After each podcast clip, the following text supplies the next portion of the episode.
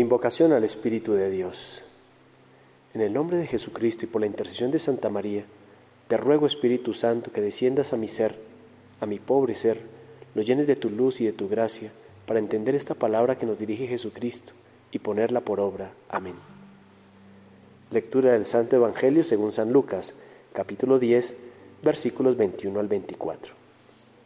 En aquel tiempo, lleno de la alegría del Espíritu Santo, exclamó Jesús, te doy gracias, Padre, Señor del cielo y de la tierra, porque has escondido estas cosas a los sabios y a los entendidos, y las has revelado a la gente sencilla. Sí, Padre, porque así te ha parecido bien. Todo me lo ha entregado mi Padre, y nadie conoce quién es el Hijo sino el Padre, ni quién es el Padre sino el Hijo, y aquel a quien el Hijo se lo quiera revelar. Y volviéndose a sus discípulos les dijo aparte, Dichosos los ojos que ven lo que vosotros veis, porque os digo que muchos profetas y reyes desearon ver lo que veis vosotros y no lo vieron, y oír lo que oís y no lo oyeron. Palabra del Señor, gloria a ti, Señor Jesús.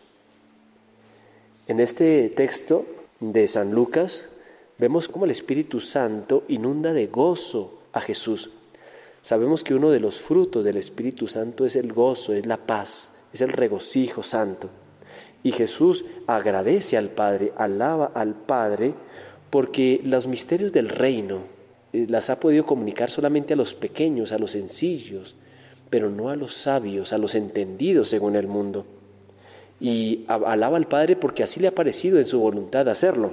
Sí, Padre, porque así te ha parecido bien es una invitación a los discípulos para que tengamos ese corazón sencillo, ese corazón de niños, ese corazón que acepta a Dios, que acepta la fe, que acepta a Cristo en su corazón.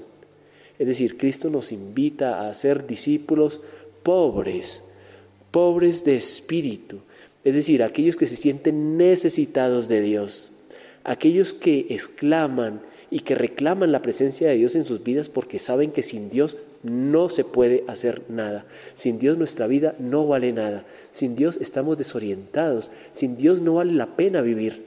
Esa es la característica y la cualidad que quiere Cristo en sus discípulos, pobres de espíritu, que sean como mendigos, indigentes de Dios, que digan, soy tan pobre, tan pobre, tan pobre, porque quiero poseer la mayor riqueza que es Dios.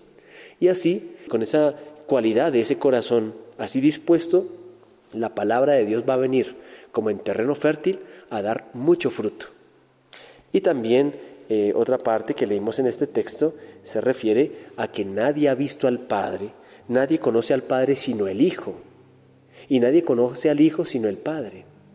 Y el Padre es revelado solamente por Cristo a aquellas personas a las que Él quiera y a las que estén dispuestas. Por tanto, el único camino hacia Dios es el de Jesucristo. Jesucristo es el único camino al Padre y es el único que conoce al Padre, como él mismo lo, lo afirma. Entonces, queridos hermanos, eh, la invitación también en este Evangelio es a que escojamos a Jesús como el único camino, como el único que nos puede guiar. ¿Quién nos guía a nosotros? ¿El Espíritu de Cristo o el Espíritu del mundo? Pedimos el favor a Cristo que nos deje conocer al Padre, que lo podamos ver, o nos fiamos de nuestras propias luces. ¿Realmente has pensado que necesitas un guía en tu vida? ¿Has escogido a Cristo como ese guía? ¿Le has pedido esa gracia de que Él sea el que te conduzca al cielo de la mano? Oración.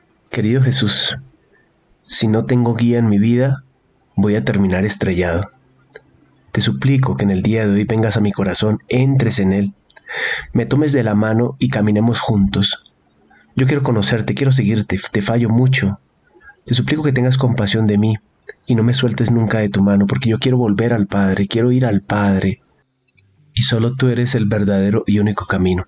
Te pido también por todos aquellos que están necesitando de oración, especialmente tantos jóvenes que están desorientados, que no atinan a encontrarte a ti, que no atinan a buscarte, especialmente aquellos que piensan suicidarse, acabar con su vida. Ilumínalos, Señor, y ve también por ellos, porque el Padre también quiere que ellos vayan a encontrarse con Él. propósito.